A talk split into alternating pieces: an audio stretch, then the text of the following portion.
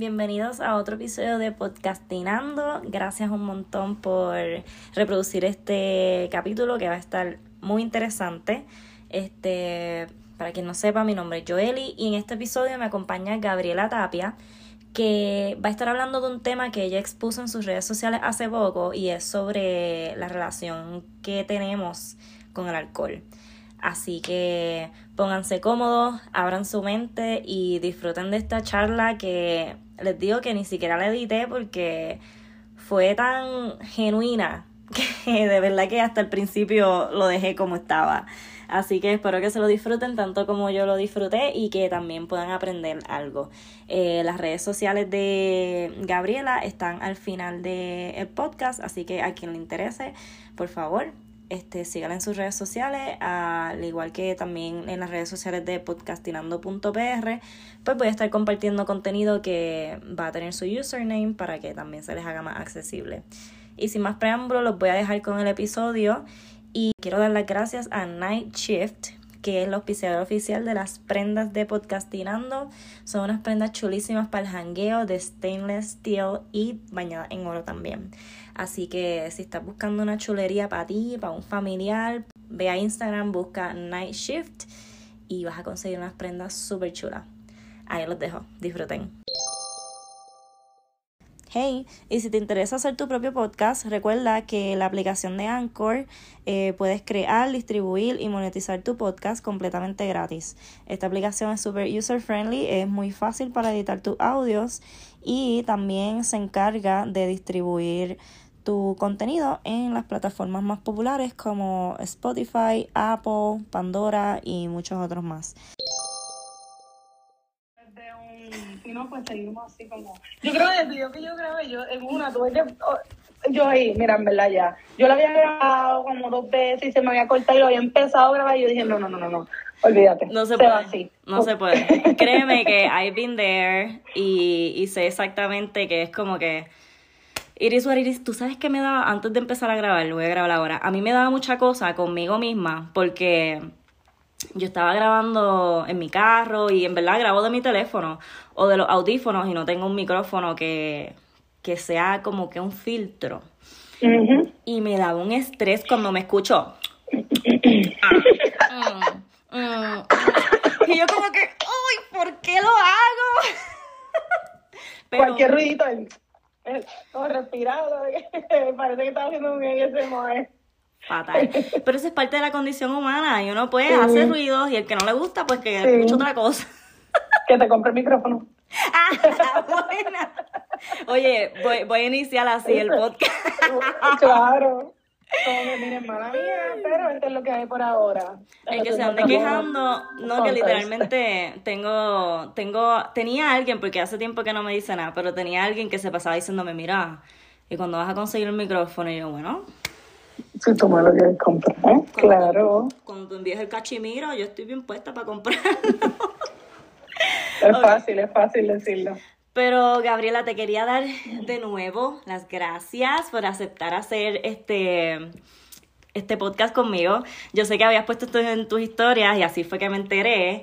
Y me parece un tema súper importante porque, como habíamos discutido antes, esto es algo que muchas personas viven y pues o no se atreven a comentarlo o no conocen con quién podrían compartir este tipo de información y definitivamente que cuando vi esta oportunidad de que sí, ella lo quiere hablar, vamos a hablarlo. Porque a veces como que cuando uno lleva esto al diálogo, también es un poquito más friendly y, y uno llega a diferentes conclusiones. Como que yo soy fiel creyente de que cuando tú verbalizas las cosas y las dices out loud, tienen un sentido totalmente diferente.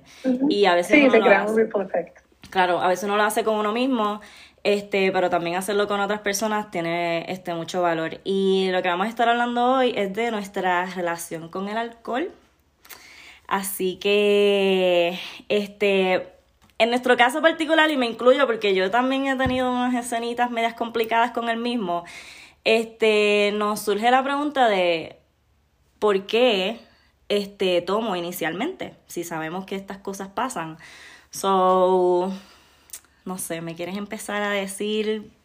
Sí, claro, no, pero antes te quería dar la, no, las gracias a ti porque realmente cuando hice el video, pues lo hablo en el video. El objetivo es simplemente empezar una conversación en la cual vamos a cuestionar nuestra, nuestras conductas y no solo con el alcohol, sino estas conductas que muchas veces hacemos en automático porque es lo que nos han enseñado, porque ya estamos muy acostumbrados en la cultura, se encuentra en todos lados, así que eh, que me haya escrito con ese acercamiento y que me haya invitado a este espacio tan lindo que estás creando, de verdad que me hace sentir súper honrada y quería decírtelo. Este, sí, no, gracias a ti. Y pues nada, ¿por qué tomamos inicialmente? Bueno, en mi caso, yo, pues la primera vez que tomé, y yo estaba ahorita pensando mientras me bañaba, como cuál fue esa primera vez, y yo estaba pensando que en Puerto Rico, yo no sé si es ha sido el mismo caso tuyo, pero yo recuerdo un familiar mío, yo tenía como, o sea, una niña pequeña, como 8 o 9 años, y te dan el palito, el, chorrito de cerveza, como, ah, para que tú aprendas, en vez de aprenderlo en la calle, mejor que lo aprendas conmigo. Y pues quizás muchos de nosotros puertorriqueños, esa ha sido la primera vez que se dan como que su primer taste de alcohol. Eh, en mi caso, pues la primera vez que yo siento esos efectos, que yo me siento tipsy, borracha, como quieras decirlo, porque realmente ahora mismo no, no recuerdo a qué magnitud fue, pero yo estaba en séptimo grado, eh, tenía 11 años, o eso es como bien chamaquita. Y yo, yo creo que eso fue creando como una costumbre, una comodidad con la sustancia. Entonces, cuando entró a la universidad, a pesar de que yo no tenía mucha experiencia con la sustancia, porque la probé esa vez, no fue que automáticamente vamos a beber todas las todas las de ahí, claro. Sí, no, no. claro. Eh, pero cuando llego a la universidad, yo puedo identificar varios factores que, pues, que me llevan a eso. Eh, pues, problemas familiares que estaba viviendo en ese momento, el divorcio de mis padres, el eh, abuso emocional que yo había visto por muchos años que mi mamá vivía, y no había tenido ni el tiempo ni el espacio de procesar todas esas cosas. Entonces me, me tocó con la libertad que te trae, eh, ¿verdad? Esta nueva etapa de estar en la universidad, de que mis papás no me están llamando todo el tiempo dónde tú estás, qué tú estás haciendo, etcétera. Y, y como pues que el alcohol, o sea, ya tenía ese privilegio de ser adulta y tomar tus decisiones y ya conocías cuáles podían ser tus decisiones. Ah, pues tomar, pues claro, ¿por qué no?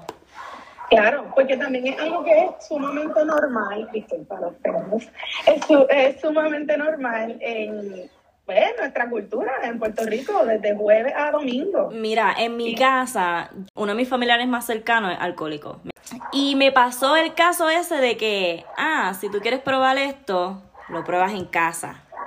Pero con diferentes sustancias, pero es la misma dinámica. Entonces, es como que es, bien familiar esto de que, ajá, vamos, estamos en el convivir, estamos todos juntos, una cervecita. Yo no recuerdo una escena bien particular, pero yo recuerdo de chamaquita tener curiosidad si mi abuelo siempre estaba bebiendo eso. Pero yo también veía que mi abuelo siempre estaba bebiendo cerveza, pero siempre está todo el mundo peleando con mi abuelo. sí, que voy a hacer ese link. Sí, como que era como que, mmm, yo no estoy segura de cómo es esto hasta cierto punto yo eh, no sé si es como que la apruebo y promuevo esa conducta de los adultos de pruébalo conmigo, pero hasta cierto punto pues lo entiendo, porque obviamente se, sienten que tienen un poco más de control, eh, pero algo que yo noté, por lo menos en mi caso, es que no viene acompañado de una educación.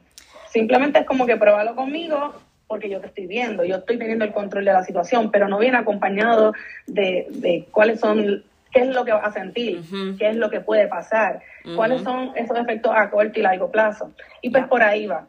Este, pero respondiendo a tu pregunta inicial, hoy por hoy, o verdad, ya yo tomé esa decisión y es un proceso que acabo de comenzar, así que no pretendo decir, ay, hoy por hoy yo no veo, yo estoy en el proceso de, de cuestionarme esa relación.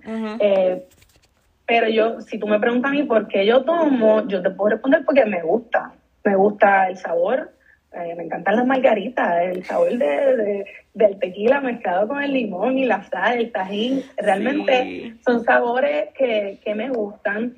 Este, pero también hay otras otras situaciones que yo me he topado. Yo últimamente me topaba con que estaba bebiendo porque pues estoy en un lugar social. Eh, que me causa un poco de ansiedad social porque no me gustan los lugares donde hay mucho ruido, donde hay mucha gente, donde todo el mundo está sudando, pegado a ti, gritando.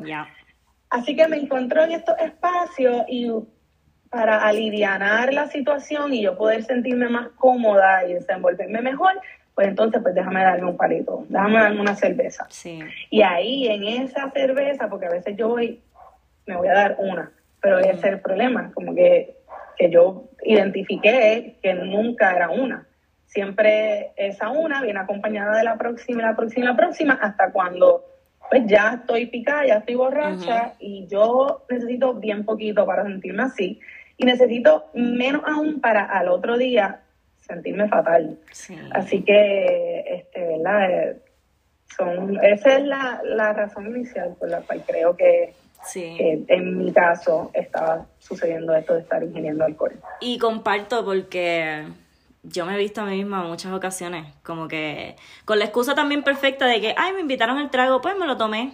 Y es como que también me he visto y me he abierto a pensar y decir como que, no, cuando tú no quieras otro trago, tú se los dices. Aquí donde yo vivo ahora mismo, este, hacemos amistades con todos los bartenders porque es bien común que las personas vengan de turistas y los poquitos que vienen y vienen casi todos los fines de semana o vienen más frecuentemente, pues tú te acuerdas de ellos.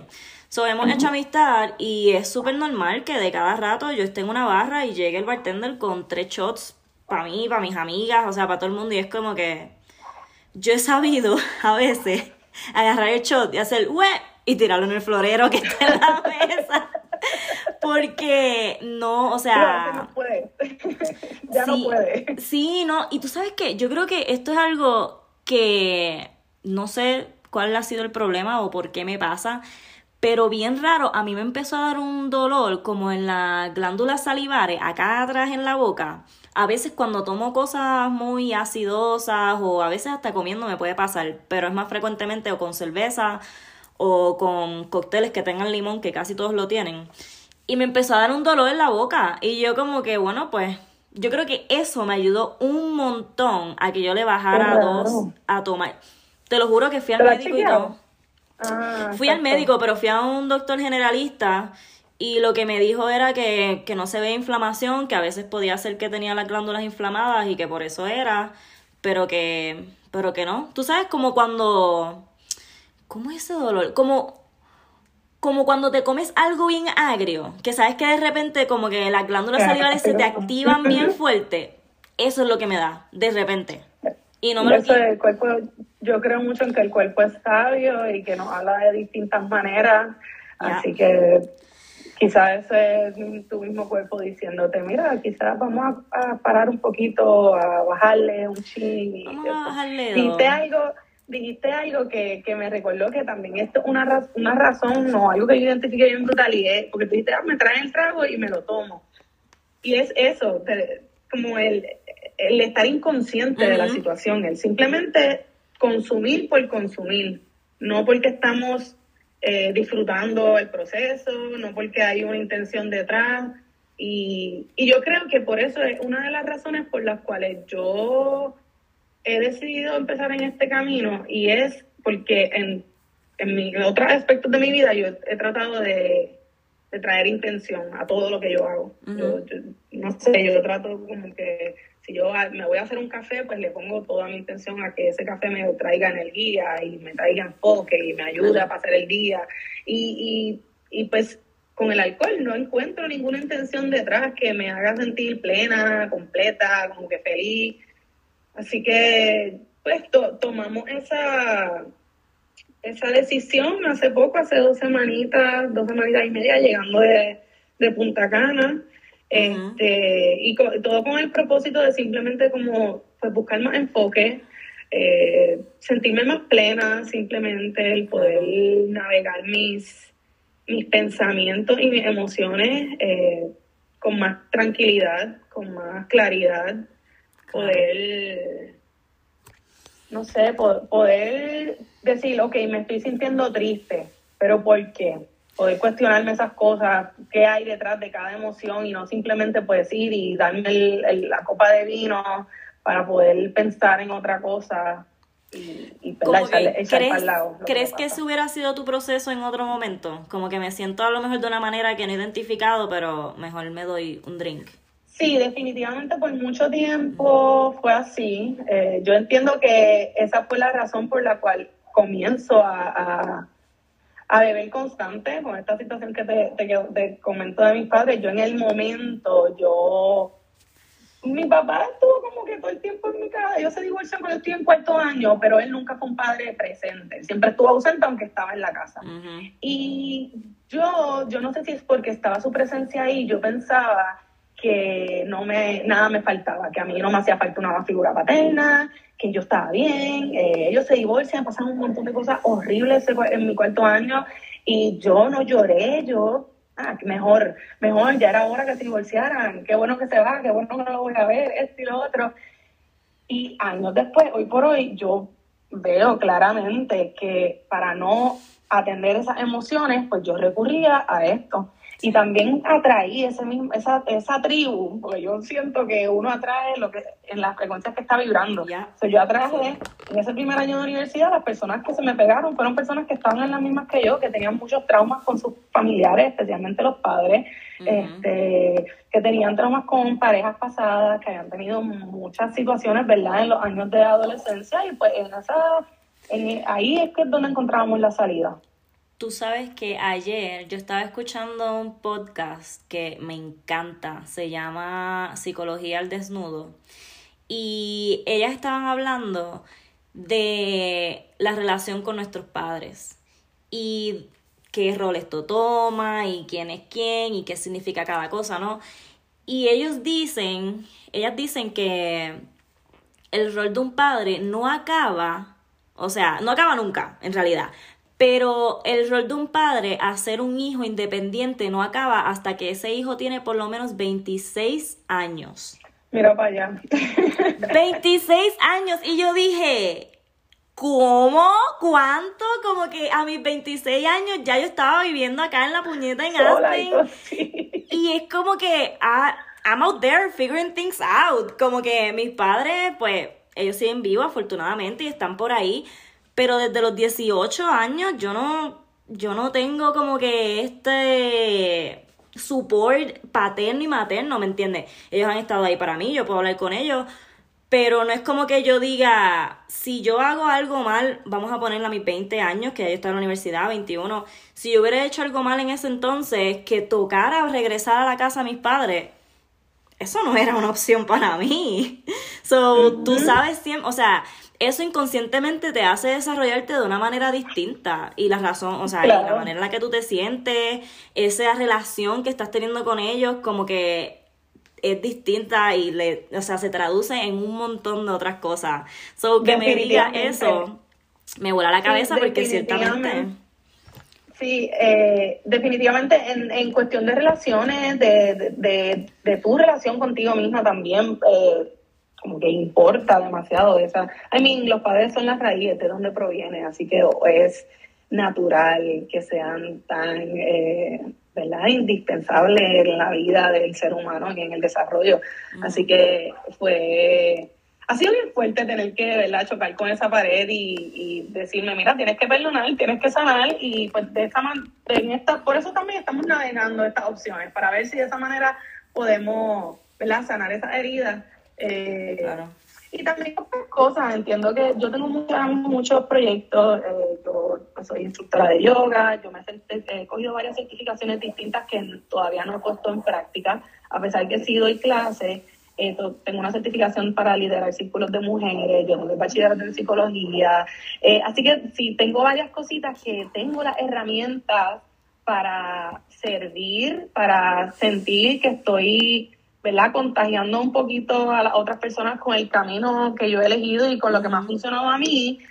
Pero entonces siento que mi creatividad no está en su tope. Siento que mi productividad no, no, muchas veces no llega ni a la mitad de lo que yo puedo darle, lo que yo reconozco. Entonces, de lo que yo he leído por ahí, porque estoy navegándolo ahora mismo, pero cuando yo me pongo a hacer mi research de déjame leer testimonios, déjame escuchar a personas que están en este camino, que han decidido decirle no al alcohol, lo más que mencionan es creatividad, explotó en mil pedazos, o sea, que están por ahí, son una máquina de creación, este, que se sienten con más energía y, y que overall todas sus relaciones y todo su entorno ha ido cambiando. Así que esas son cositas que, que en, mi, ¿verdad? En, mis procesos y en mi camino, pues yo quisiera tener y sentir y, no sentir que algo que va navegándose, que, que un día esta creatividad está por las nubes y otro día está por el piso. Yo sé que esos son procesos también bien normales del humano, o tampoco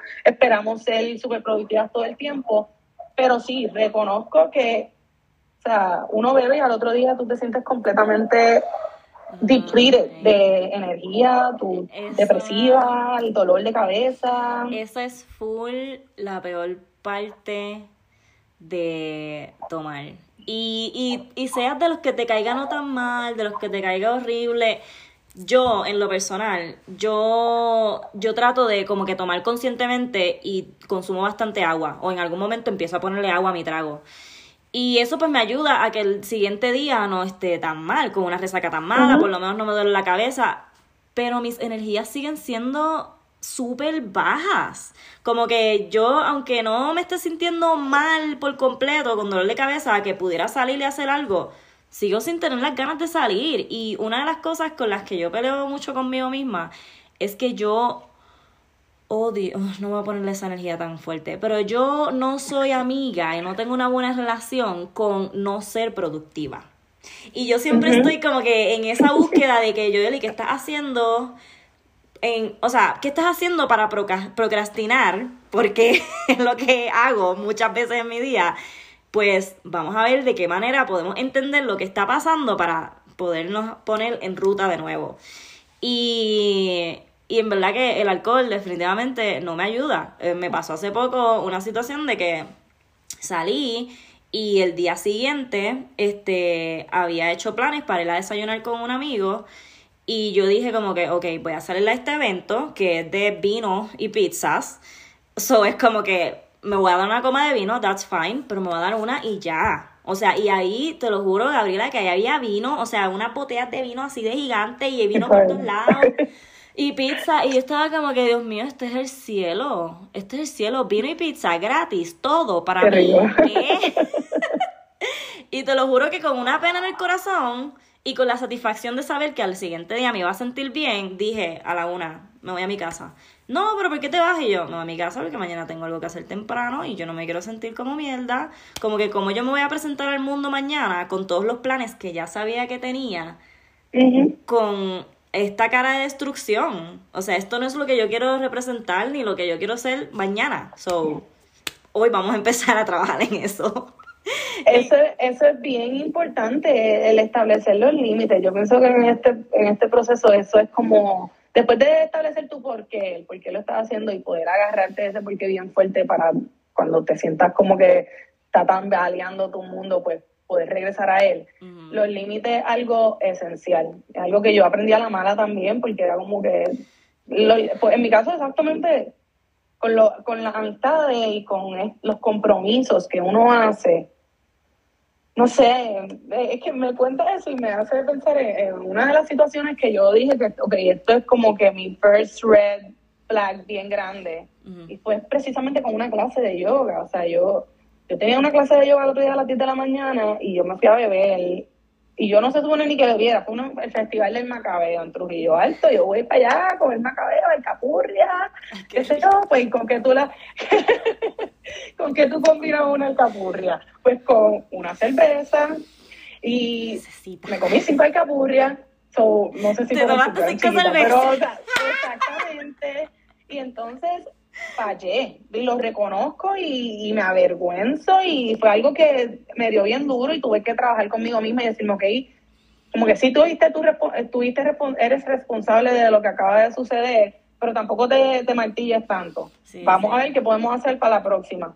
Y esa situación fue una que yo dije, mira, yo no puedo, tengo que establecer mis límites y, y mantenerme like honesta a ello, true to myself, porque esto, el yoga es algo que yo me disfruto como nada, nada me había disfrutado en la vida. So, el, el saber y experimentar que fallé a una clase, que no era porque yo iba a coger la clase, era que yo era la maestra. tuve que conseguir a alguien que me cubriera porque no me podía parar. O sea, porque es que a mí me dan los amores tan fuertes. O sea, es una, una migraña horrible. Yo no puedo abrir ventanas ese día. Yo voy a, o sea, yo me levanto y yo quiero papas fritas y una Sprite o Coca-Cola de máquina, porque si no es de máquina, o sea, es, como, son, es una cosa bien mala. Sí, no. Pero definitivamente después de esa situación dije, no, hay que establecer un poco más de, de, límites y, y, cumplirlo. Porque no hay de otra. Es bien difícil. Yo yo también tengo algo de people pleaser y es bien fácil decir como que, ay, pues me quedo un ratito más, o ay, pues esto, lo otro. Pero si yo me pusiera a pensar en qué cosas me han ayudado a yo poder establecer esos límites es definitivamente súper comprometerse uno con, con, con, lo que uno quiere. O sea, y, y que las personas que de algún modo te estén obligando a hacer algo que va en contra de lo que tú quieres hacer, y si tú les dices que no, esas personas como que se molestan contigo, pues entonces tú no tienes que estar aquí. O yo no tengo que estar contigo. Porque al final del día no estoy perdiendo nada bueno. Porque lo que es bueno ya yo sé lo que es. Y, y pues tú no me lo estás haciendo más accesible. sobre de qué estamos hablando. Y a veces es una conversación bien difícil. Porque uno tiene personas bien especiales que a veces son los triggers número uno para pa uno caer en lo que no quiere. Pero, pero es un trabajo súper fuerte, difícil de hacer, que requiere un montón de compasión con uno mismo, porque no vamos a ser perfectas nunca. Y, y mil veces vamos a cometer errores que quizás un día decidimos que ya no los íbamos a cometer, pero pues ojalá fuera tan fácil, ¿no? Ya yo fuera, ya yo fuera millonaria, tuviera un cuerpazo, yo tuviera, mira. Sí, ¿no? Y todos estaríamos en las mismas. claro. Problemas en el mundo. ¿What? ¿Para qué? ¿Quién? No, nadie. ¿Qué son esos? No. Eh, pero sí, esas conversaciones son bien difíciles. Me han tocado tener varias. Eh, han sido bien incómodas, me han roto el corazón en mil pedazos. Eh, pero tiempo después uno sabe y yo soy, ¿verdad? Ahorita antes de, comenzar a, a grabar estábamos hablando sobre cómo... Ay, eh, esto que tú me mencionaste de que es bien importante para ti tener una tribu y rodearte de esas personas que están con tu misma visión y entonces tus visiones, nosotros somos seres que estamos constantemente cambiando, así que tu, tu manera de ver la vida, tus visiones, tus metas no son las mismas hoy que eran hace cinco años y está bien, eso está perfecto y a veces nos agarramos mucho el apego a estas amistades que llevan muchos años con nosotros y no o sea, a mí me pasó que yo tenía esta, era mi hermana y nosotras éramos, digamos, a dos personas completamente diferentes y entonces yo quería un estilo de vida y ella quería otro estilo de vida y no lográbamos ser empáticas ninguna, como que con la otra, con el estilo de vida de la otra. Y tocó, tocó tener la conversación eh, y eso me llevó también a un ripple effect porque compartíamos un círculo bien grande de amistades eh, los cuales se sienten más identificados con su proceso y son sus metas y con su estilo de vida. Así que lo, ya eso fue hace muchos años atrás, pero fue bien fuerte en ese momento el yo darme cuenta de que no, de que esa conversación que yo tuve con una persona me llevó a perder como 10 personas. Eh, y lloré, yo me lloré la vida entera y o sea, grité, rompí, deseé de todo pero hoy por hoy yo digo gracias, gracias a la vida, gracias a mí misma que tomé la decisión, que tuve la conversación difícil y que me puse a mí primero, porque es que la realidad es que tenemos que aceptar que cambiamos, tenemos que aceptar que las relaciones, aunque no, a lo mejor no es con todo, pero la mayoría tienen su fecha de vencimiento y tú tienes que abrazarlo, gracias por todo lo que me enseñaste, pero ahora mismo no me estás dando nada positivo. Y yo tengo que enfocarme en mí. No importa si te dicen egoísta o lo que sea, tú te tienes que enfocar en ti. no, porque es que, es que nadie, lo va a hacer por ti, ahí vamos. nadie lo va a hacer por ti. Y, y una cosa bien importante también es, es saber y reconocer lo capaces que somos. Porque a veces como que, ok, pues perdimos esa amistad y qué feo que obviamente tú también estabas en un proceso brutal y todos los amigos que perdiste al mismo tiempo, pero eres una persona totalmente capaz de reconectar. So, también como que reconocer eso y no nos cuentas como que, ok, quizás perdimos esto, pero soy capaz de quedarme conmigo y eventualmente vamos a volver a conseguir la tribu que necesitamos. A mí me ha pasado aquí este que yo soy yo soy bien específica con mis amistades y yo los escojo así. Y es un proceso que me toma tiempo y al principio yo parezco como un, como que no sé, todavía no sé si confío, pero una vez que ya yo los mira, los tengo aquí, de aquí no los saca nadie. Y es bien difícil ese proceso cuando tú dices que ya lo te amo con cojones, te llevo aquí, pero no no estamos representando lo mismo.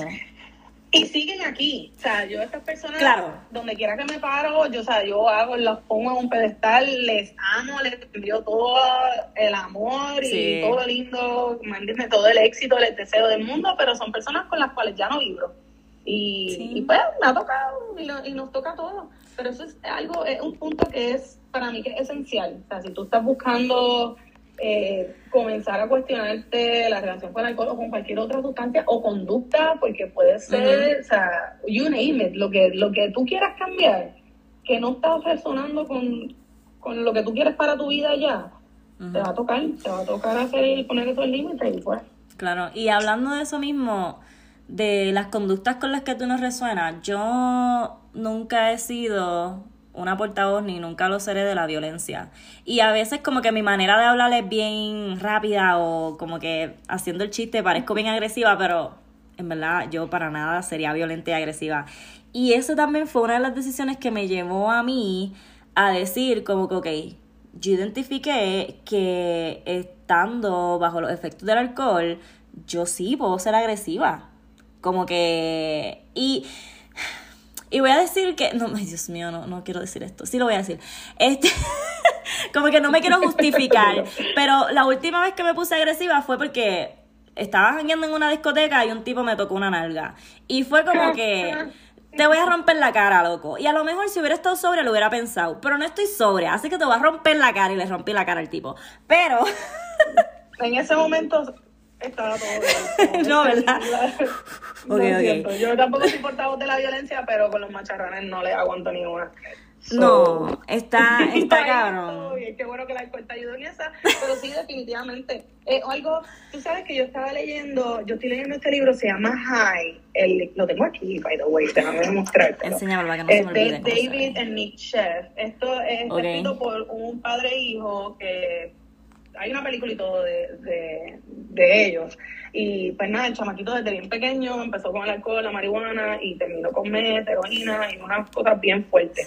Pero entonces, eh, este libro se encarga de hablarte desde una perspectiva como que, mira, tú vas a hacer lo que tú quieras, como quieras, pero edúcate. Y habla mucho sobre los efectos fisiológicos, tiene una sección para todos, se está eh, leyendo la parte del alcohol y habla sobre realmente el porciento de personas que beben y se ponen agresivas es mínimo, es súper pequeño.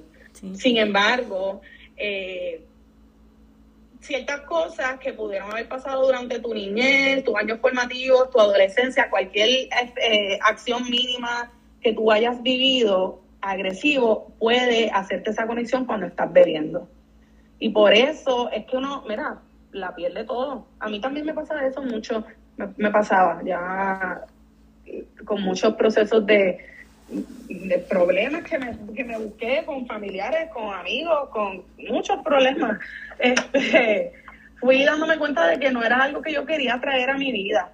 Este, y ya por lo menos pasamos esa página hace mucho tiempo, sin embargo, como que siento hoy por hoy que yo no puedo seguir promocionando esta sustancia si yo, si en mi caso particular, yo fui así y yo me vi rompiéndole la cara a par de gente y gente que a veces quería mucho. Y era que se pusieron mal criados en ese momento y yo soy bien volátil y le me sí.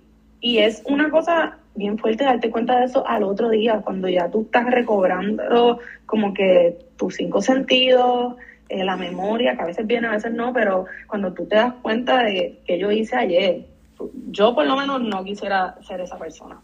Este, y es bien fuerte porque con otras, bueno, sí, otras sustancias sí, pero la otra sustancia que yo consumo es, es marihuana. Y la marihuana a mí no me pone así para nada. O sea, con marihuana tú te vas a tirar para atrás y te vas a comer un, los monches y hasta ahí como que... Es la persona más inofensiva. Ajá. Y entonces el, el contraste con el alcohol es bien fuerte. Sí. Tú sabes que yo, mi relación con la marihuana, cuando en mi casa siempre hubo. Y yo lo empecé a entender mejor, pues ya cuando era más teenager. Este.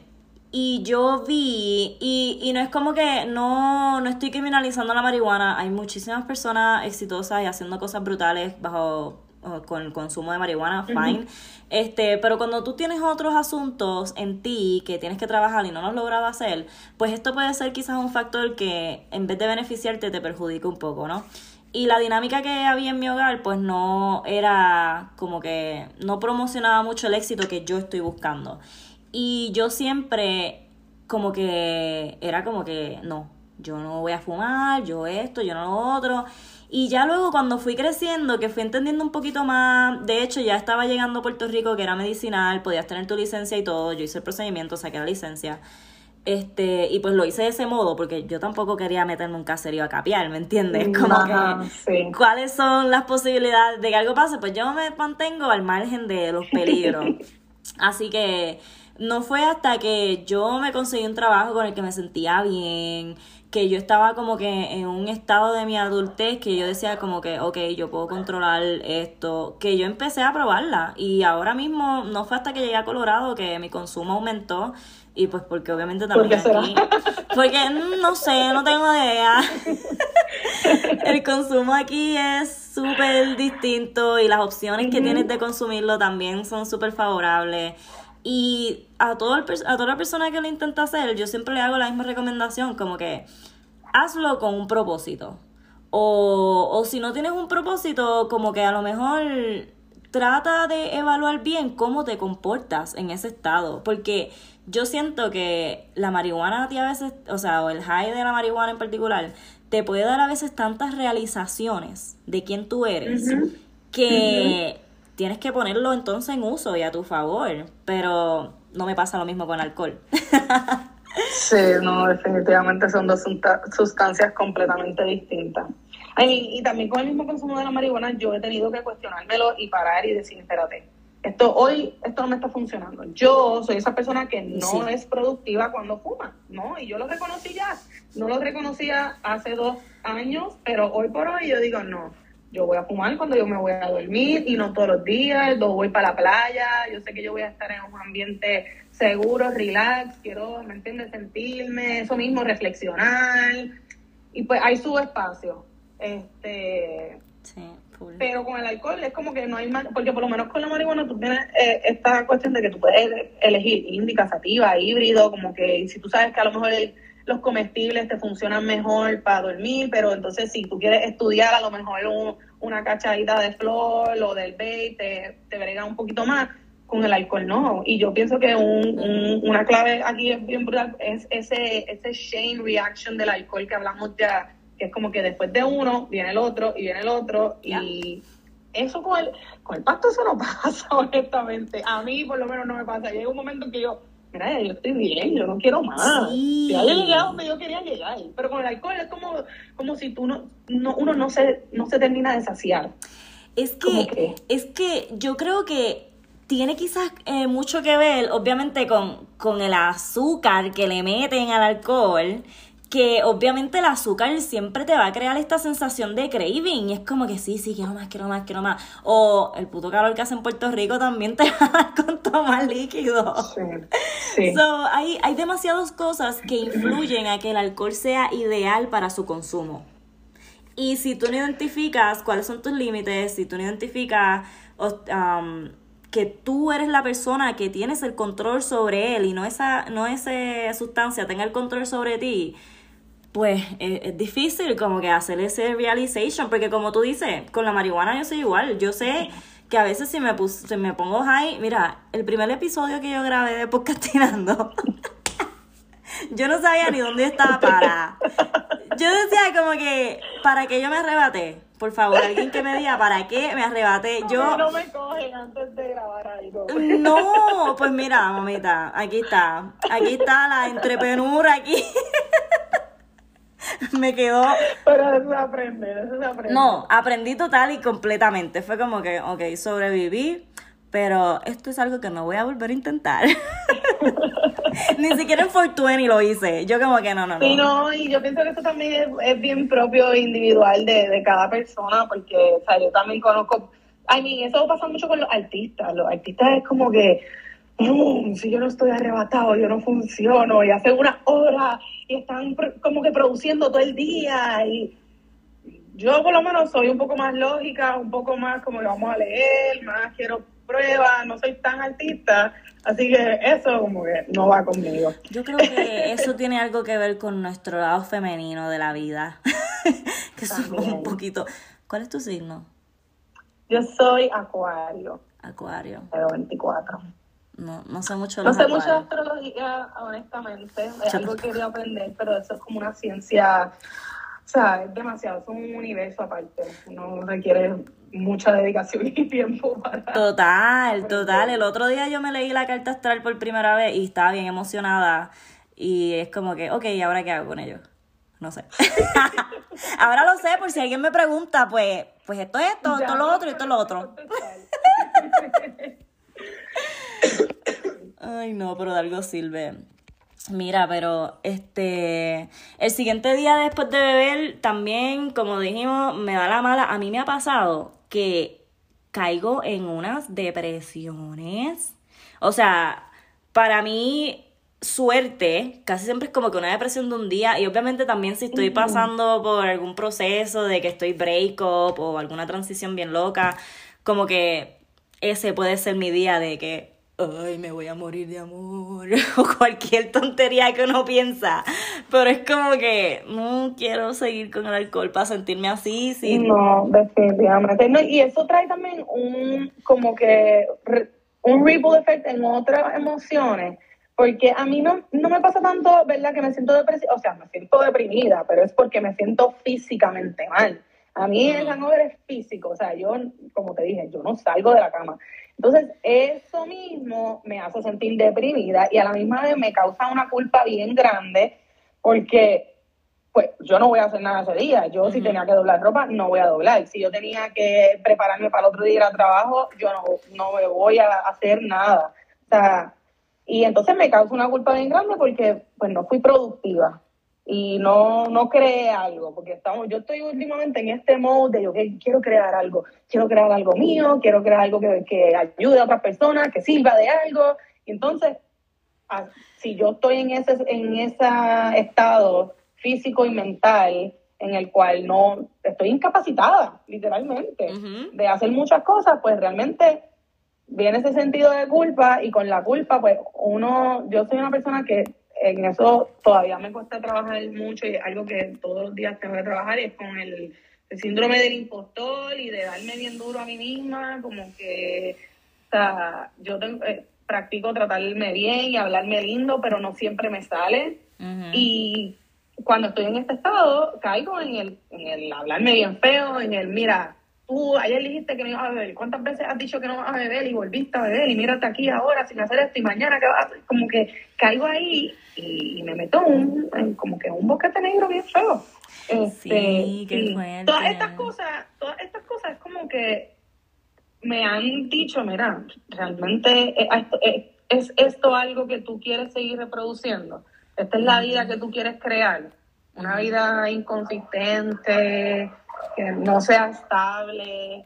Pero es bien difícil. Es bien difícil poder decir que no y, parar en seco por un montón de razones. Eh, yo pienso que tu círculo de amistades eh, influye un montón, obviamente si son, si son personas que se reúnen para eso y no tienen este círculo de amistades que tenga otros intereses o a lo mejor tienen un montón de intereses pero siempre el alcohol está envuelto es bien difícil a mí Porque, se me hace bien difícil entender porque a veces es tan necesario que para compartir socialmente vamos a traer el, six pack, vamos a traer el vinito, vamos a traer, es como que En mi casa hay No, agua. sí, o sea, uno no, uno no llega sin lo que se vaya a tomar y es algo como, no sé, eh, eh, yo pienso que eso es lo más fuerte, porque a pesar de que no es presión de grupo, porque nadie te está obligando, tú eres una adulta ya, uno mismo se pone la presión, es como que presión mismo, como que presión del ego, de, de- del que dirán, de ay, déjame no ser la aburrida del grupo que no está bebiendo. Es que el humano naturalmente tiene la necesidad de fit in, de, de ser parte de. Y si para ser parte de tengo que hacer esto, pues ya lo he hecho antes, ¿por qué no? Y Ujú. vemos que caemos en el mismo círculo y es bien difícil porque, créeme, yo, yo he salido a lugares donde yo estoy sobria y está todo el mundo borracho alrededor mío y yo así como que, ok, yo creo que es hora de irme. Sí, porque ahí tú ves lo ridículo que es el alcohol.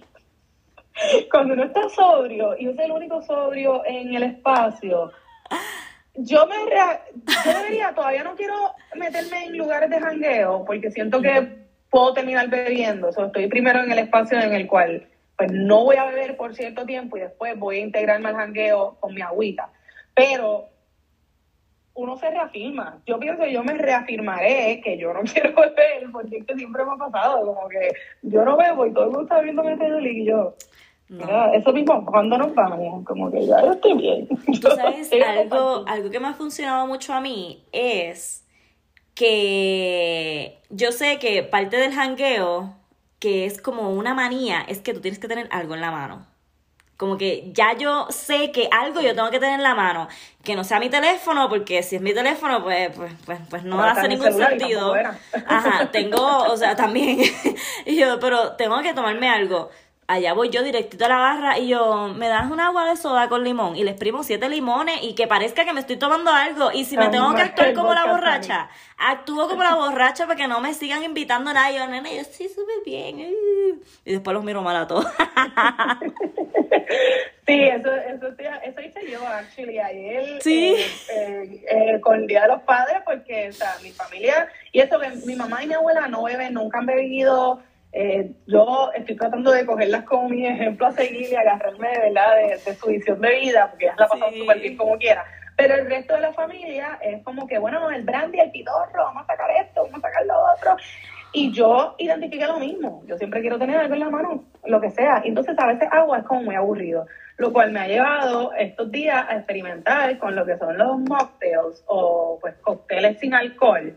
Amo. Me encantan, Amo. lo amo, quiero que haya mocktails en todos lados. Cada que yo vaya a un restaurante, yo no quiero, o sea, yo quiero que tú me tengas un menú Sí. de moctelería, porque es lo más cool del mundo, eh, es rico, porque volvemos, una de las razones por las cuales yo tomo es porque me gusta el sabor, me gusta la coctelería, el mezclar sabores. La creatividad, claro, sí. Ajá, es que tú puedes crear con distintos ingredientes que tú nunca te imaginaste que podían estar en un trago. Ya. Y no es tan difícil. He estado también investigando en TikTok. Hay un montón de páginas Sí. que, que hacen mocktails.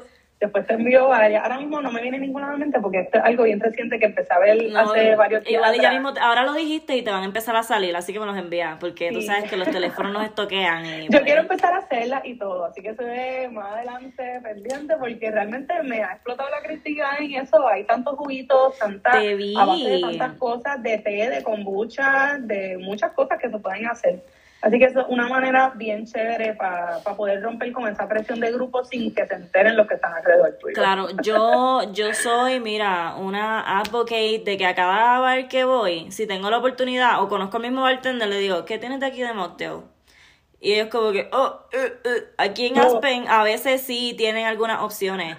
Pero desde que yo empecé a preguntar, ahora ellos me ven y me dicen, ¿sabes que ha venido más gente preguntándome por mocktails? Y yo, pues, cool. claro que sí, porque hay que ponerlo, porque, porque, ajá, a veces hasta para los mismos niños, como que los niños también quieren Claro. sentarse a, to- a comer con su familia y un Shirley Temple, el de siempre, o la soda, pues qué sé yo, algo un poquito ajá, bufiado. algo que sea algo más, eh, exacto, más original, algo que sea nuevo para el paladar. Yo pienso que son eh, una excelente manera de romper A los papás les encanta gastar chavo en los antojos de los hijos. Pues mira, ponte a monetizar. Mira, tú sabes que aquí, aquí en Puerto Rico hay un lugar en Rincón que se llama Diantre.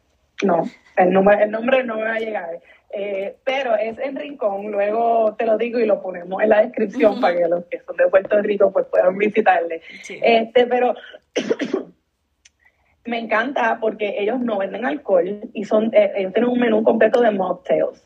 Y hasta los vasos son como si tú estuvieras en un eh, cocktail bar. Porque yo el otro día fui y me compré uno y me dieron el vaso, era un tiburón y era como un slushy y estaba, todas las, todos los mocktails son hechos a base de distintos tés. Eso depende de también lo que tú estés buscando. Ellos te hacen la bebida con los tés y está súper chulo. yo pienso que deberían haber más lugares así porque las sodas no son saludables. Eh, a no todo el mundo, a mí no me gustan los refrescos. Yo me puedo tomar un spray de vez en cuando, pero la Coca-Cola yo no la paso. las demás cosas que no son la y Coca-Cola, menos todavía. Así que es una manera bien cool también de, atraer. Yo pienso que esta población está creciendo cada día más hay gente que, realmente pues ya no se les hace muy divertido beber. estaría súper cool como, como negocio no perder clientes porque no tenga estas opciones. Claro, y la verdad es que la gente te paga un mocktail al mismo precio que el cóctel que te compraste con el alcohol. Como que no les importa. Mucha gente, oye, cuando yo, cuando yo voy a, yo soy una persona que yo salgo a comer, y yo, si yo salgo a comer es porque yo sé que tengo el dinero para salir. Yo no voy a estar bien, yo compro lo que sea. ¿Tiene alcohol? ¿No tiene alcohol? Está bien. Si fuera vegetariana, cuando, era vegetariana, ya no lo soy, pero este me cobraban lo mismo sin la carne, con la carne, lo que sea. Olvídate, yo vine aquí a comer lo que yo quiera. Hazme caso, yo te voy a pagar. Sí, ya. detallitos que, que dueños de negocios deberían de empezar a, a ponerle eh, el visto, la, el, ojo encima. Full. Así que, eh. dueños de negocios, reproduzcan este episodio para que ustedes se pongan al día qué es lo que está ahí. Así mismo, para más consejos. Ay, pero mira, te vi que para el Día de los Padres compartiste que, pues, obviamente es una actividad bien complicada porque en Puerto Rico es otra excusa perfecta para emborracharse. O sea, nada más con que salga el sol y, o que se oculte cualquiera de las razones ya es suficiente, ¿no? Pero te vi que hiciste un té súper, se vea súper rico. ¿Era de agua de Jamaica? Sí, de, flores de Jamaica. De flores Jamaica. Sí, básicamente hice el té, que uno lo hace, comprar las flores ya secas y hierve, lo hierve en agua un poquito. Yo lo, realmente yo hiervo el agua primero Luego apago la estufa, tiro el té, porque esas, esas flores rápido empiezan a botar el color en un segundo. Sí, no sé, este, Lo dejo reposar ahí como dos horas, a veces, realmente ayer lo hice como por 45 minutos, no lo hice mucho, pero mientras más lo deje, pues más sabor coge el agua de Jamaica. Eh, y nada, con eso lo mezclé con, hice un simple syrup con miel y agua, lo calenté, este, rico. Eh, agua mineral, este, gaseosa, era periel y limón y, y yo quería hacer como un, como si fuera margarita, pero no conseguí el tajín, que era lo que quería echarle, eso no lo hice. Este, pero ese era el flow, como que quería hacer como una pequeña margarita, hacerle el rim de sal o, tajín y, tomármelo. Y estuvo riquísimo. Sí, eh, y toda la gente en mi familia, que tú estás tomando? Pensando que yo estaba con la botella de tequila por ahí guardada, y así, yo, no, yo no estoy bebiendo alcohol, y como que se les explicaba, y mi, mi prima me miró así como bien rarilla, oh, well, como que si eso te funciona, y yo, sí me funciona, gracias. ¿Cómo, y si, y si quieres hablar de eso, cómo ha sido la reacción de tu familia contigo, los has involucrado, qué tal? Pues, no, ayer lo mencioné por encimita, eh, ellos no le prestaron mucha atención porque son personas, por lo que, mi familia es bien pequeña, mi familia, cuando yo digo familia, se compone de mi mamá y mi hermano, mis dos abuelitos y mi tío con su familia, que son tres hijos y su esposa. Ya, todas las fiestas somos nosotros diez, nueve. Este, y mis primos, mis tres primos, mi tía y mi tío son bebedores full, mi abuelo también. son las únicas que no beben y que pueden empatizar un poquito conmigo en, ¿verdad? en este proceso son mi mamá y mi abuela. Y yo a mi mamá, pues mami me tiene en Instagram, so ella vio cuando yo lo compartí, yo no lo había hablado con ella antes, pero ella ya ha visto mi mis procesos y ha visto que yo he tratado ya varias veces de alejarme de la situación y pues ella me apoya bien brutal, igual que mi abuela. Ella, chacho, bajó todos los santos, estaba bien feliz Qué bueno. que yo le dije eso. Pero con el resto me he topado con, no dicen nada, ellos son muy supportive de lo que tú quieras hacer, pero me topo con las miradas confusas, la mirada como que, pero, pero ¿por qué? Como que, ¿cuál es el problema con beber? Cosas raras. Aburrida Ajá, exacto, a mi prima que yo la amo, si ves este episodio yo te amo, pero sí, su reacción fue como que, ah, bueno, yo, me reía yo, pero que tiene de malo, no importa, como que Es que es la misma costumbre, y, y es que... yo expliqué, yo les expliqué, yo traje esta bebida per se, y yo no me traje el agua de Jamaica sola, yo me llevé mi neverita con mi té, con mi agua perera aparte, con el simple syrup y con los limoncitos picados. yo fui ayer a hacer mis tragos allí. So, ¿por qué? Porque quería como que engañadamente para no caer en el, dale, cuando me, me ofrezcan shots de pitorro, dálmelo, algo así. Este, así que les expliqué eso mismo. Mira, esto es un mocktail, esto se le está llamando a lo que son los cocktails sin alcohol, este es el propósito, la gente lo usa para decir y esto. Y pues dentro de todo como que pues fluimos, no fue algo que se tocó por mucho rato, me ignoraron, siguieron bebiendo, pero tampoco me molestan. Y con eso yo soy feliz.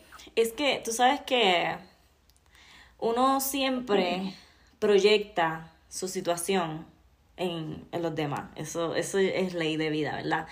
Y yo me imagino que para otras personas que no han tenido problemas con el alcohol o que viven normal y cuando dicen ya no voy a tomar, no toman o no viven la experiencia que hemos vivido nosotras, que tú les digas de repente como que, ah, no voy a tomar, es como que, ¿eh? Porque obviamente ellos no han vivido lo que uno se ha vivido y es como que no estamos en tiempo y en espacio para ayudarte toda la explicación de por qué esto está pasando. Pero esto es lo que está pasando y lo menos que uno espera es que esta persona pues lo entienda y lo acepte y, y con el tiempo la gente yo pienso que se va a empezar a ser más consciente de ellos mismos y van a empezar a identificar las maneras en las que han reaccionado a cierta información o no y, y se van a ubicar en tiempo y espacio. Pero, pero sí, definitivamente es un proceso y qué bueno que involucraste a tu familia porque yo creo que eso también es un paso bien importante. Yo cuando tengo planes de hacer X o Y cosas, yo siempre, yo soy un poquito supersticiosa de que, ah, tú no se lo dices a todo el mundo porque se te sala. Y la realidad es que uno no se lo dice a todo el mundo porque uno nunca sabe cuáles son las energías de todo el mundo, ¿no? Pero estas personas que son importantes, que son tu familia, que son tus amigos, yo les digo como que, mira, yo quiero hacer esto y voy a hacer esto.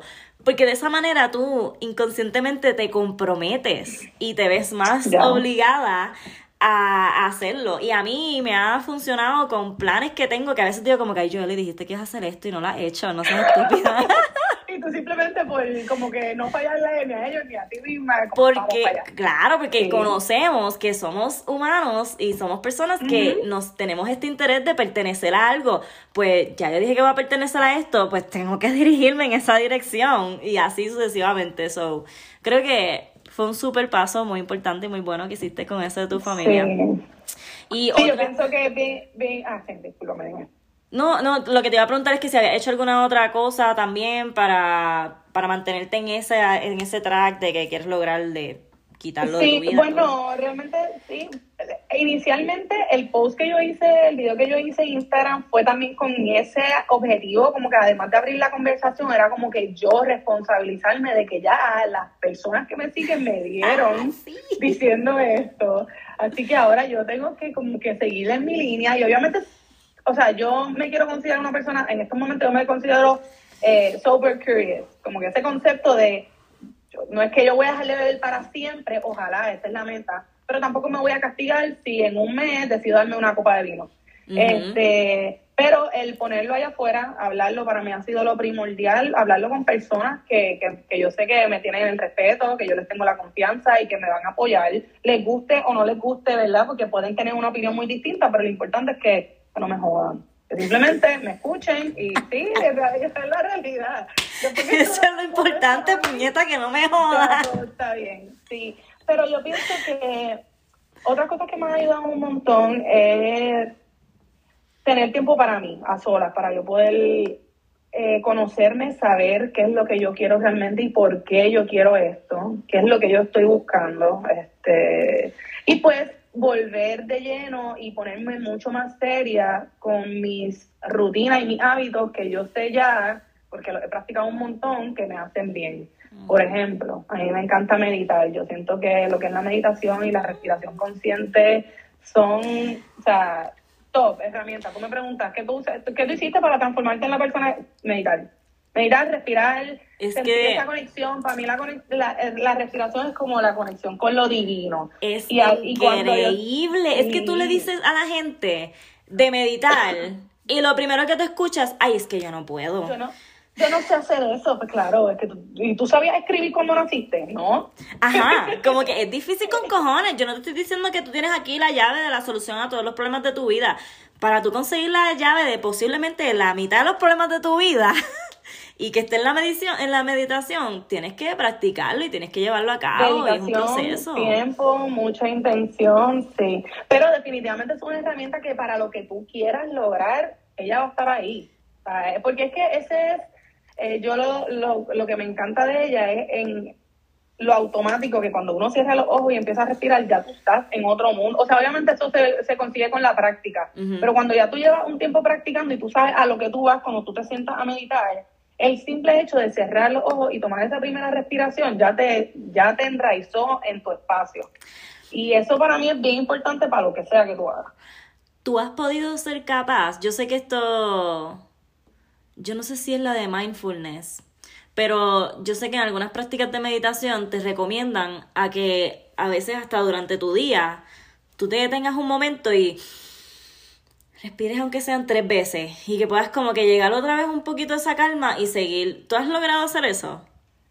Sí, eh, recientemente y me encanta. eh, obviamente somos humanos, so hay muchas veces en las cuales no se logra y que me meto en el espacio de la ansiedad y estoy Claro. all over the place. Sin embargo, cada vez es más ese espacio en el cual yo estoy durante el día haciendo cualquier cosa y yo digo, espérate, yo estoy aquí, como que este es mi espacio, estoy guiando, estoy viendo los árboles, déjame respirar conscientemente para sentir que yo estoy aquí. Y sí, eh, es bien bonito poder hacer ese clic y poder traer el espacio de la meditación. Eso también es algo que se aprende mucho en el mat de yoga. Las personas que dicen no sé meditar, no me sale meditar. La yoga, eh, lo que es el, las asanas, que son las posturas como tal de yoga, porque el yoga son muchas cosas, pero las asanas se crearon con el propósito de ayudar a la mente a llegar al mismo objetivo que, que tiene la meditación, porque la meditación vino primero. Pero a través de, de los movimientos conscientes que tú vas combinando los movimientos con tu respiración, pues se te hace más fácil pues estar presente y estar consciente de lo que está pasando. Eso es una meditación activa. Es Mañana. Mañana empiezo yo.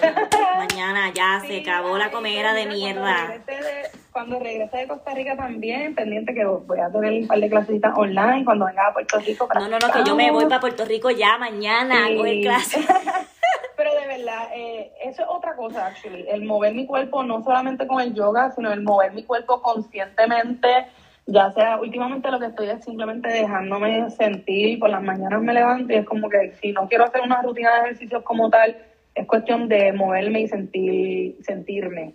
Y eso también me ha ayudado a, pues yo pienso que todo se basa y todo se centra en la, como que enraizarte y estar presente en el momento, eh, en tu espacio, para entonces poder tomar decisiones que se acerquen más a, a esa visión que tú tienes para tu vida. So, meditar, moverme, escribir y escribir mucho más de lo que escribía antes. Yo soy una persona que desde chiquita tenía mi diario y todo, y chulo, pero era una relación que yo estaba on and off mucho y que Sí. no le prestaba la dedicación, o a lo mejor le escribía por escribir, no le, como que por salir del paso y eso. Pero estas últimas dos semanas he escrito todos los días. Eh, me, eh, muchos de los días, aunque sean tres, cuatro oraciones, escribo por la mañana y por la noche, simplemente para poder regresar a esos pensamientos, a esas emociones, porque una vez, cuando uno vuelve para atrás y lee, tú dices, ah, mira, esto fue lo que me dio el trigger. Por eso es que yo me fui y me escogoté ese día. Mira, En, ese, en ese momento tú ni no lo sientes, pero a mí Es me encanta. que- Yo tengo mis libretas de 5 o 6 años guardadas y cuando yo las leo, ah, ok, ya entiendo todo. Gabriela, yo te cuento. Yo tenía, cuando yo vivía en Puerto Rico, yo me mudé sola. Este. Mentira, no me mudé sola. Me mudé con una pareja que tenía en ese entonces. Nos mudamos a un lugar nuevo y nos dejamos. Para mí eso Wow. fue un breakup súper loco. Y desde ese breakup que yo me vi tan mal, yo empecé como que a, a, tú sabes que te empiezan a salir quotes y cosas en el teléfono y yo ahí, pero de repente yo como que creo que me encontré con una de la meditación y como que empecé por ahí y empecé, es más, yo creo que para ese entonces, ya lo, yo te estoy hablando de hace ya como tres años, yo empecé a hacer mi primer altar y yo creo que hasta yo compartí una foto contigo. No sé por qué tengo este recuerdo, porque tú también... Sí, pero puede ser. sí, pero yo, el punto es que yo estaba bien emocionada con mi altar y toda la cosa y estaba cayendo en estas rutinas de meditación, en estas rutinas de, de conectar conmigo, de mover las energías, de mis cristales y todas estas cosas. Pasa que yo estoy como que en este viaje de que no, estoy para mí, me quiero conocer y estoy en la soltería y todo esto, caigo en otra relación, hubo muchas transiciones, me mudo a Estados Unidos, espacios pequeños, rutinas diferentes, este, no consigo a mi gente, no consigo mis recursos de antes. So, no fue hasta ayer que yo volví a hacer mi altar. Y yo dije, Dios mío, qué mucho, yo necesitaba esta conexión conmigo de nuevo y yo puedo tener esta conexión conmigo en cualquier momento, pero tú sabes que tú tienes este espacio donde tú te sientes cómoda, donde tú sientes que tú puedes conectar con tus energías y con energías que son más grandes que tú, como que es súper importante de desarrollarlo y de tenerlo y de, de, tomarlo en serio. So, que me digas todo esto me vuela la cabeza porque es que sí, es súper importante y tan, tan simple que parezca, ¿no? Que respirar, que lo necesitamos, o sea, total. muchas veces subestimamos, subestimamos el potencial que tienen estas prácticas porque pues lo hacemos una o dos veces y no nos funcionan, pero la realidad es que tú tienes que hacerlo todos los días como te lavas la boca. O sea, así mismo como hacíamos nuestro cuerpo por fuera, tenemos que hacerlo por dentro. Y eso puede verse distinto en cualquier, en toda, en, cada persona, se puede ver bien distinto dependiendo de tus intereses y todo, pero pero sí, el tener, el cultivar la relación contigo y, ese tiempo a solas para mí es primordial porque ahí es que tú empiezas a, a conocerte verdaderamente y ahí es que tú dices, ok, esto tiene que pasar y esto tiene que dejar de pasar. Porque si no, tú no vas a seguir corriendo y vas a seguir viviendo la vida de otra persona. Si seguimos corriendo con él, ay, espérate, me llamaron para beber, ah, dale, vamos para allá, y no te pagas, ah, espérate, esto es lo que yo quiero. Este, vamos a seguir por ahí viviendo la vida de otro y eso como que no era. En mi caso específico, yo era bien típica de que esto apareció en la vida, esto me apareció de frente, parece bueno, lo aceptamos. Y no me daba el espacio de yo decir como que cuáles son las cosas negociables que yo realmente se acepto y las que no, porque uno tiene que tener ese criterio. O sea, literalmente, a veces yo estoy random sentada en mi casa y pienso en eso y agarro mi note y escribo en el teléfono. O saco mi journal y le escribo en mi journal. Yo no voy a aceptar nunca más estos tratos. Yo nunca más voy a aceptar esto de otras personas, de otras situaciones, de otras cosas o hasta de mí misma. Y, y a veces no nos sentamos a hacer ese proceso. Yo por mucho tiempo no lo hice y es como que, qué importante.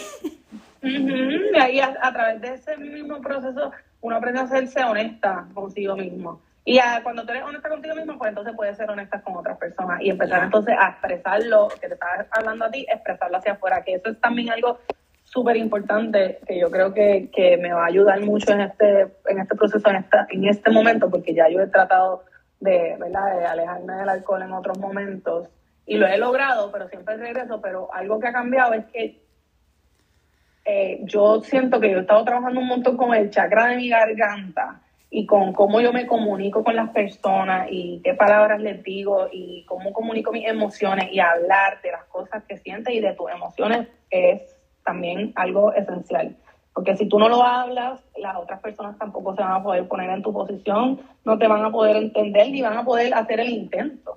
Así que hablar de nuestras emociones también es otro punto que, que, que yo pienso que nadie debería dejar pasar si estás como que intentando romper con algún hábito que ya no te funciona.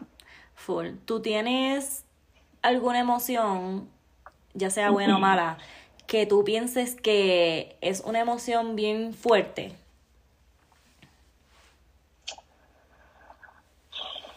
Bueno, yo estoy aquí pensando, no sé, Bueno, no sé si esto se consigue una emoción o es una línea de pensamiento y va de la mano con esto que te mencioné de lo del impostor. Como que yo a veces siento, y no sé si es una emoción, pero a veces yo me pongo demasiado, me subestimo demasiado a mí misma. no sé si eso es una emoción o qué, pero siento que es bien fuerte. Sí, sí, sí, porque eso también te hace sentir de manera negativa. So, sí, exacto. Eso es bien, bien fuerte. Este, pero sí, y buena, buena también, a la misma vez como tengo esto, tengo un contraste bien fuerte y es como que yo en los últimos años mm, siento que exploto de amor, como que yo siento que yo amo todo lo que me rodea, like, hasta el tipo más asqueroso que me dijo eso, yo como que está bien, porque yo sé que dentro de ti, tu alma, tú eres lo mismo que yo soy y eso como que es lo que importa. Obviamente sin aguantarle piel a nadie. No. Pero están estos dos contrastes que son bien fuertes porque a la misma vez como que puedo tener todo este amor por, por todo el mundo. Y entonces cuando se trata de mí me empiezo a sentir como que al contrario. Yo, yo también en algún momento, hace un tiempo atrás, identifiqué a... Todavía no identifiqué por qué, pero identifiqué una persona que me hacía sentir emociones negativas bien fuertes. Y a mí no me gusta estar molesta. Yo creo que en general a nadie le gusta estar molesto.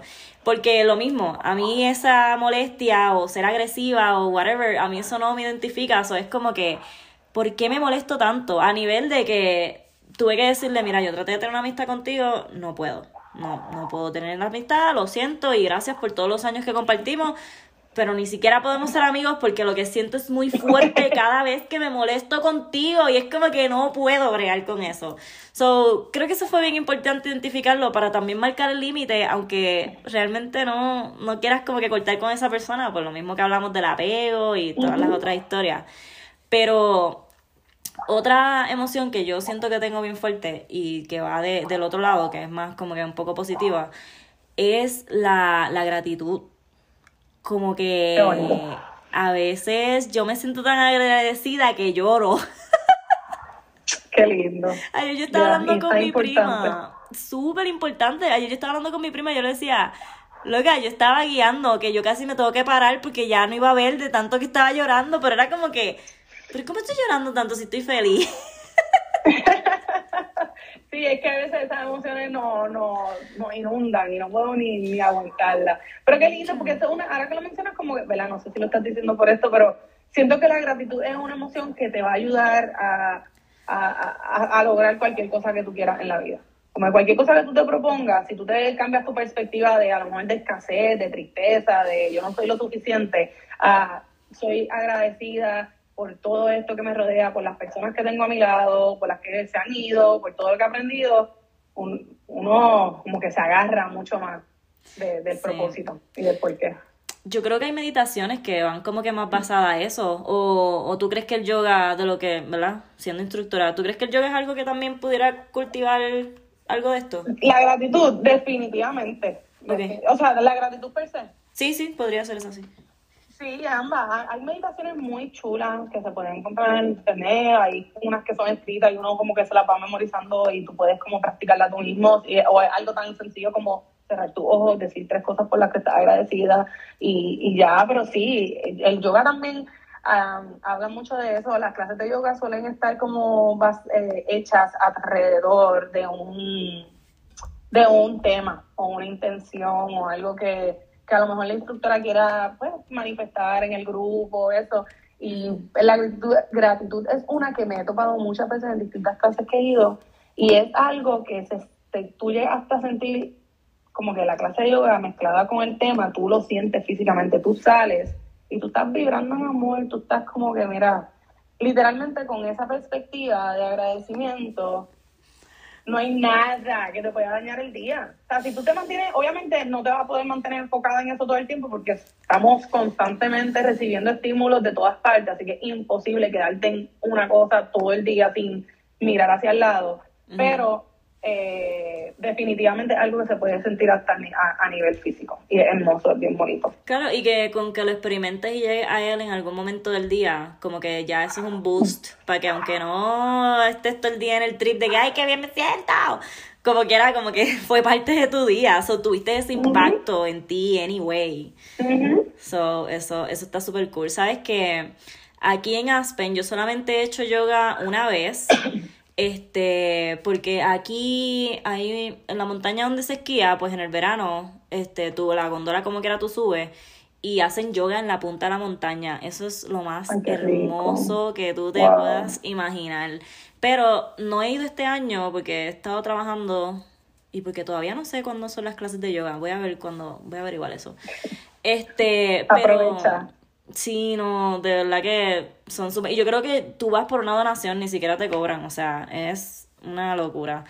Pero, pero sí, como que me, me ha interesado como que envolverme en alguna disciplina o algo, porque, porque, pues, entreno a veces en mi casa, este, y no, no, no lo complemento con algo que sé que me llena, que también vendría siendo la meditación, como que el propósito de esto. No, y si es algo, o sea, si tú entrenas y te gusta meditar, lo que yoga full.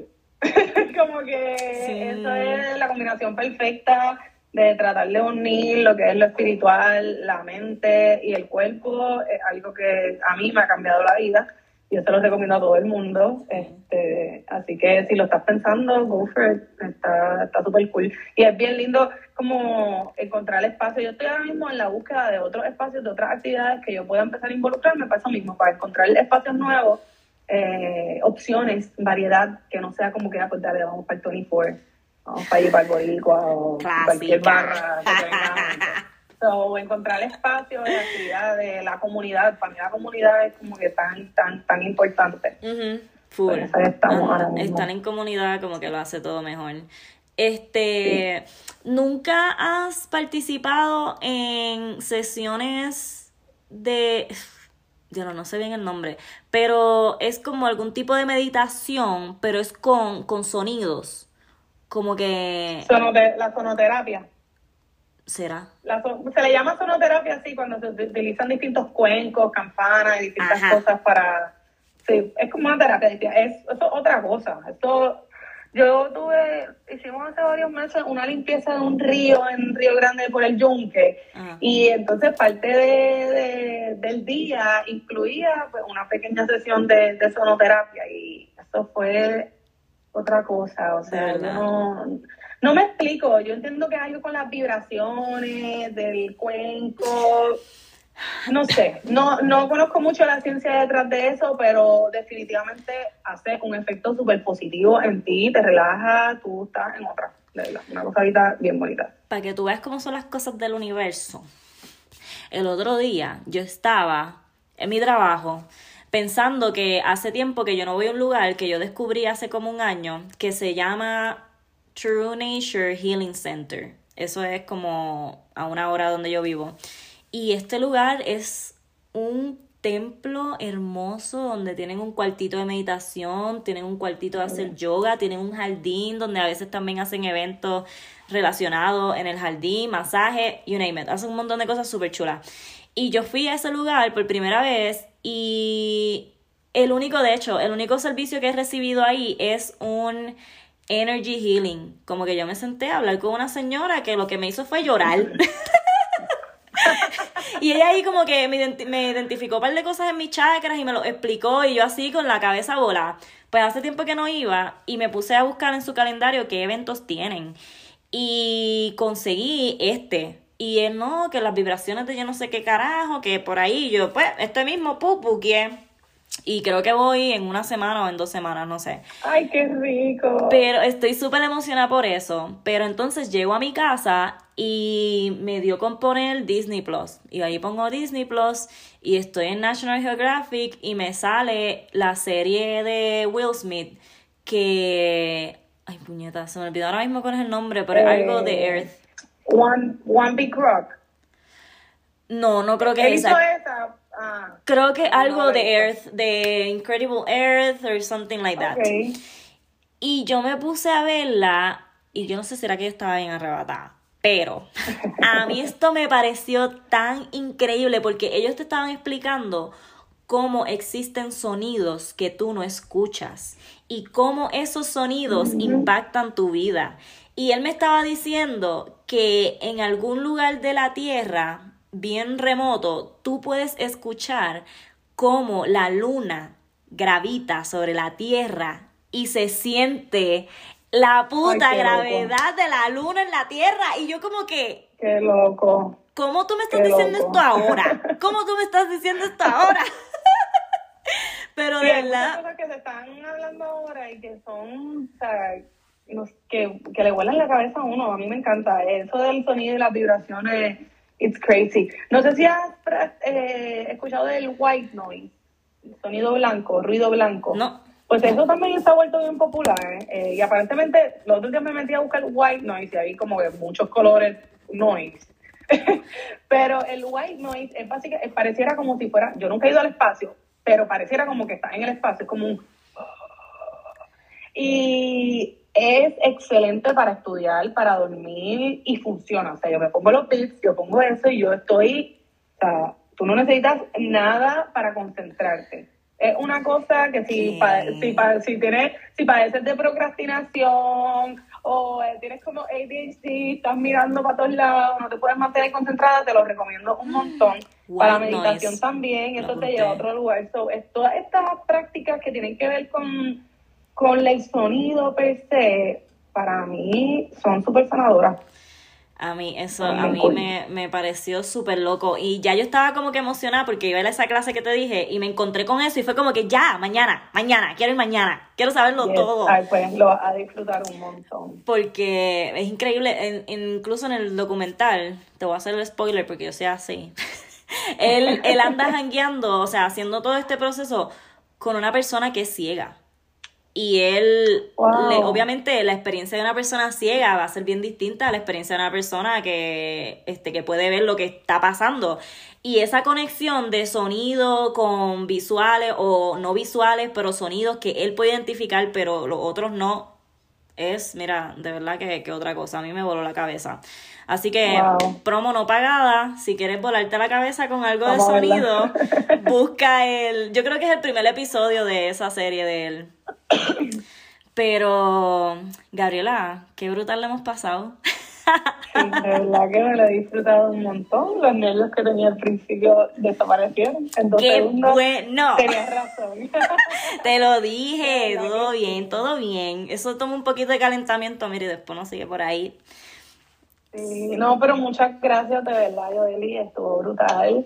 Eh, me encanta lo que estás haciendo, me encanta como que la diversidad de los temas que estás trayendo. Siento que este es súper importante, espero que las personas lo escuchen y con que sea una persona se sienta identificado, identificada con, con ellos y, que sigamos expandiendo, ¿verdad? Este, es simplemente cuestionarnos lo, lo que se nos ha enseñado.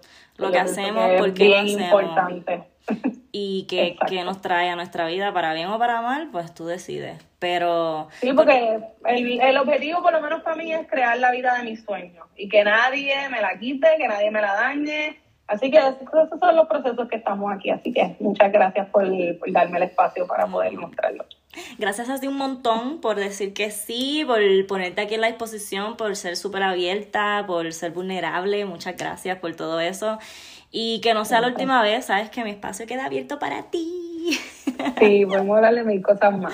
Dale, y si quieres compartir tus redes sociales para que la gente te siga, si deseas que, mira, te contacten por ahí. Claro, gracias. Pues en Instagram, que básicamente lo único que uso es Soy Gatavi. Mi nombre es Gabriela Tapia Villarrubia, así que son esos dos primeros, dos letras de cada uno de mis nombres. Soy Gatavi. Así que nada, me pueden buscar por ahí que voy a seguir compartiendo cositas. Soy este Gatavi, perfecto. Y obviamente, pues en los posts que yo voy a hacer este de la promo del episodio y todo, pues te voy a tallar. Así que pueden ir a los ríos y a los posts que haga y pueden conseguir a Gabriela Tapia. Gracias.